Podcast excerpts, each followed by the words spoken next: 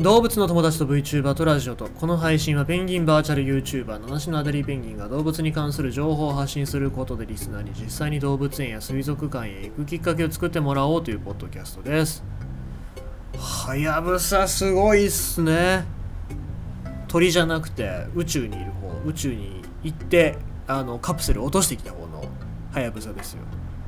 まあ、1号の時もすげえなって思いましたよ。えっ、ー、と、衛星だったかな、衛星の糸川に、えー、着陸して採取してきて、そんで帰ってくるっていう、そういうミッションを達成して帰ってきたはやぶさの1号機ですよ。1号機の時もすごいなと思ったよ。しかも最後の写真ね、最後に地球の写真1枚を撮って送って、それで大気圏の中入ってって消えて死んでいくわけですよね。まあ生きてないですけど、こうやってなんか人間ってあれだよね。人間というか日本人がだよね。日本人ってそういうものに対して擬人化の心が強いからあそうやって最後の瞬間なんだって言ってねなんか涙流してるような、えー、そんな写真で白黒でっていうことでもう本当に壊れかけの写真なんですけどもそれがまた良かったということで注目されてましたけども。今回のはやぶさ2号はカプセル地球にホイって落としてでもう一回行くらしい。でしかもすっげえハイビジョンな鮮明な地球の写真をボーイって撮って写真撮って送ってじゃあもう一回行ってきます。っって。でまたなんか違うところに採取しに行くんでしょ。すごいねあいつ。なんか学生なんだけども朝に新聞配達して学校でバリバリ勉強して成績最も優秀で。で夜にまた別の仕事しに行ってで睡眠時間3時間だけども超元気みたいなそういうやつだもんねそっちの方がすごいからもうちょっとはやぶさ2褒めてあげた方がいいと思いますよまあぜひちょっと今後のはやぶさの活躍にもね期待したいと思いますさて、えー、今日は珍しい珍しい生き物というか珍しい個体のニュースでございます。えー、っと、激レアな白いピューマ、ネットで話題にブラジル。野生で初めて確認されたリュウシズム、インスタの投稿で再注目。まあ、これは昔、2013年ですね。昔って言っちゃったけど、7年前ですよ。でも2013年って7年前なんだ。あまあいいや。はい。えー、白いピューマが脚光を浴びているブラジル、えー南東部の、えー、セルドス・オルガンス国立公園を闊歩する白っぽい若いオスを捉えた2013年の写真が最近になってインスタグラムに投稿され再び注目を集めているのだと。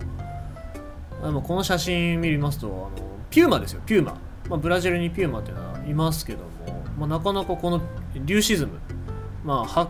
白変種ですね。白い色に体が変わるっていうそういう遺伝ですよ、まあ、白になるっていうとアルビノと、えー、白変種、まあ、リュシズムっていうのがありますけどもアルビノっていうのは色素体を作れなくてで目の色が赤になっちゃったりとかっていうことなんですけどもこれはあのリュシズムって言って白変種ですね白になるっていうそういう、まあ、珍しい、えーまあ、ピューマが発見されたということでこれがまたインスタに投稿されて話題になったということですね。でこれとても印象的な写真ですっていうふうに、まあ、その野生生物保護協会の方はおっしゃってるんですけども、まあ、なかなかこのピューマで白変種っていうのが珍しいと中でも他の例えば個体でジャガーとか、えー、ヒョウとかっていうのは黒ヒョウだったり黒ジャガーだったりっていうので、えー、まあ、ちまちまとこう見つかるわけでございますけどもピューマでそういう色が変わる個体っていうのは非常に珍しいということですね。黒に限定すると、まあ、今までの野生のネコ科動物40種類のうちでは14種類確認されてると。例えばサーバルキャットなんかも真っ黒なサーバルキャットが出てきたりしますので、えー、まあ、そういう意味で言うとピューマ非常に珍しくてこれまで飼育下でも野生下でも、えー、色が変わってるやつっていうのは確認されてなかったと。しかしまあ、えー、アルビノに関してアルビノに関しては2例だけ記録があると。ということで、まあ、アルビノの特徴はさっき言った通り目が赤くなるっていうことなんですけどもこのリューシズムのピューマの例っていうのはこの今回の今回というか、まあ、2013年の個体だけっていう